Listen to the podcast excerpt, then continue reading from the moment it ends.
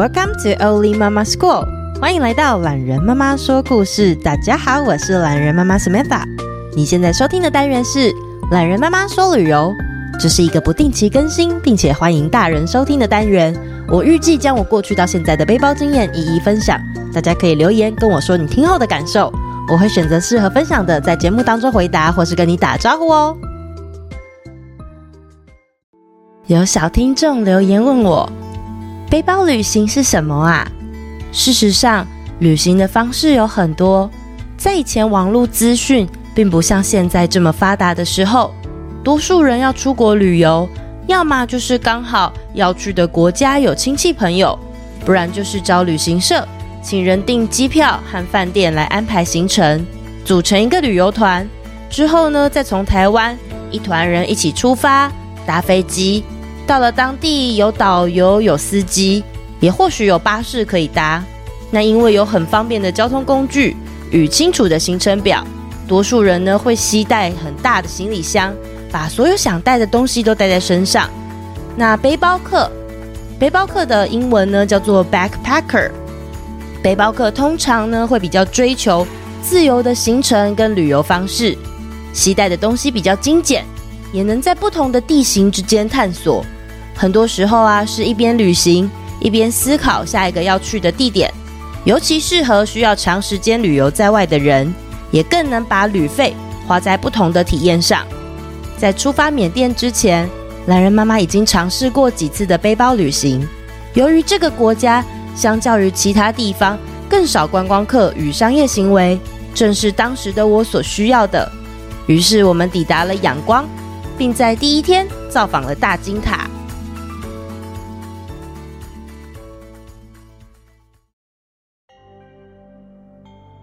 第二天，从背包客栈的上下铺中醒来，吃了简单的早餐之后，我们在城市里散步，前往市中心古老的波达东佛塔。仰光呢，虽然是缅甸比较繁荣的城市，但是在路上有许多冲击又看似不相关的景色交织而成。比方说啊，仰光的政府大楼，还有中央银行、车站，都是英式的建筑。事实上啊，因为曾经被英国殖民过的关系，就有人说，阳光呢，有些地方就像是移植到了热带，荒废了一两个世纪的伦敦一样。就在我瞬间恍惚，以为自己是不是到了英国的时候，却又在一旁的地摊看见了各式各样的南洋香料、水果，还有蔬菜。传统市场卖的东西新鲜又便宜，在大街上有摊贩摆着一个又一个的陶杯。里面呢，装的是他们自制的优格，要喝的话得坐下来，在摊位上把优格喝了，再把杯子还给他。这样的方式既古老又环保，让我想起小时候和妈妈奶奶逛菜市场，逛得口渴的时候，总会到菜市场里面的一个粉圆摊。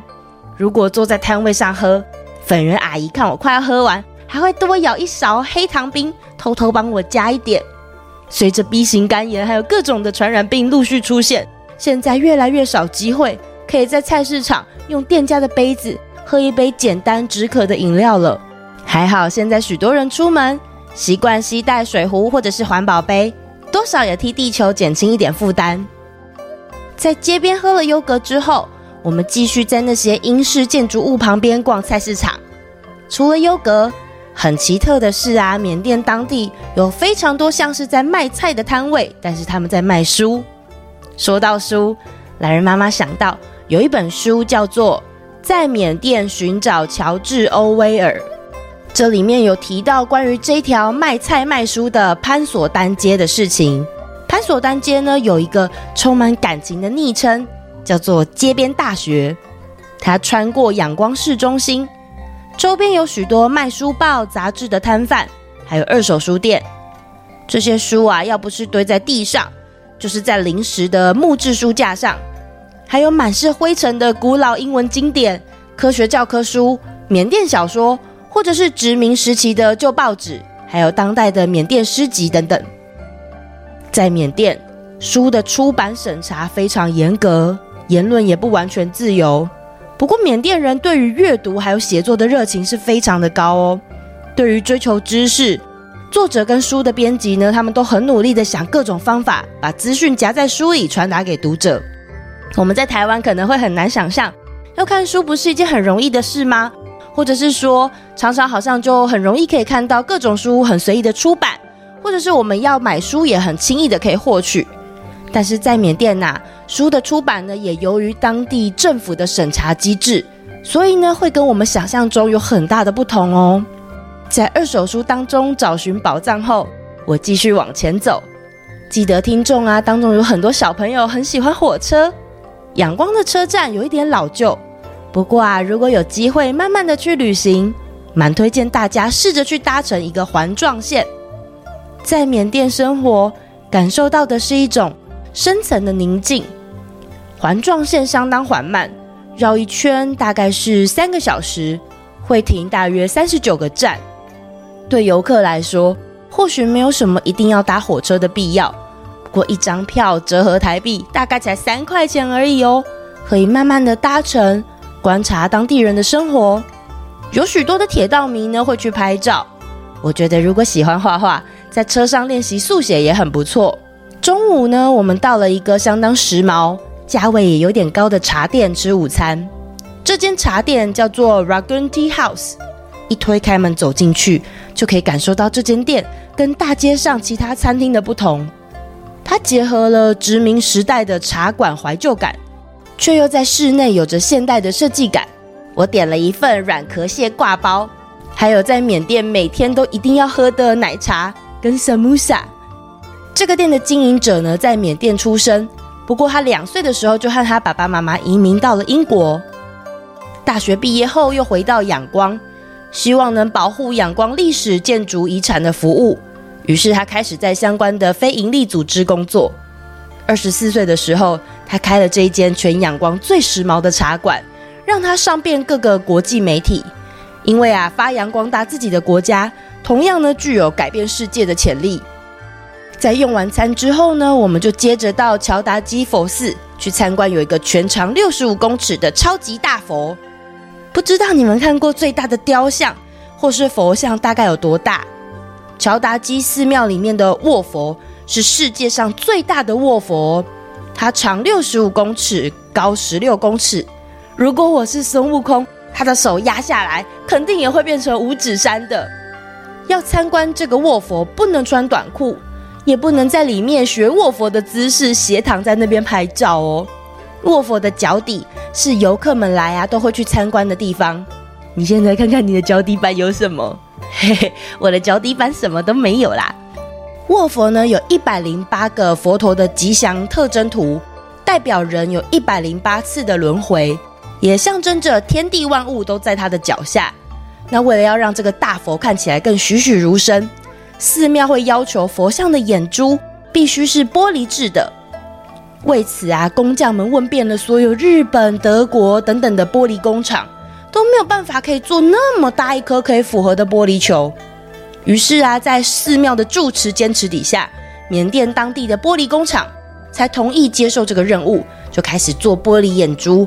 然后做好之后呢，因为它非常非常的大颗，要用特别的金色礼仪车来装载，然后再到卧佛寺。再去的那一天，沿途有成千上万的人夹道欢迎，哇！然后安置佛眼的仪式更是全程电视转播。佛眼安上了手工的玻璃眼珠，还有睫毛之后呢，他们请了一位中国的画家来上色，让佛像的眼神更柔和慈祥，栩栩有神。离开佛寺的时候，已经是那一天的黄昏了。我们打算呢，今天晚上要去下一个城市。缅甸有几间巴士的公司，他们专门出夜间巴士，搭起来这个座椅宽敞又舒服啊。为了节省预算，还有通勤的时间。我们在这几个城市之间移动，都是选择坐夜间巴士。那一趟路大概是十个小时，因为担心路上肚子会饿啊，所以我们搭车之前想说，嗯，那先买一些小点心好了。哦，街上有很多小点心的摊子，这些点心呢，看起来每一样都好美味，可是又有一点可疑的气味。一方面是小贩呐，他们用同一只手收钱。然后也没有戴手套，再继续抓捏压那些要下油锅的炸物，还有啊，街边米线，它里面就一锅汤汤水水，颜色很复杂，你看不太清楚到底是什么。一小碗米线大概是台币十五元啊，既来之则安之啊。当年年轻身体好，真的是没有再怕乱吃东西会怎么样。小朋友不要学哦。总之呢，我出国就是带着一颗冒险犯难的心，然后呢，买好所有想吃的食物，就坐上了这台要开十个小时的车。这边的夜间巴士啊，不仅车很宽敞舒服，那它还附了食物饮料之外，也有播放电影哦。一个人的车资大概是二十美金，所以是六百块台币左右，算是相当舒服的。我们就搭乘了这个夜间巴士到下一个城市。水上人家英莱湖，在英莱湖，我们体验了当地的煮饭课，还坐船拜访水上人家。然后呢，我也入住了一个缅甸华人所开的青年旅社，当中呢有非常多的交流，我很喜欢。那在这集结束之前呢，我想要特别先分享一下煮饭课的一个部分。我们上的这个煮饭课呢，在我出发之前，就是有稍微做功课，所以定了一下这个当地的煮饭体验。那到当地的时候，他们会集合呃要参加课程的旅客到菜市场来购入你那天要买的食材。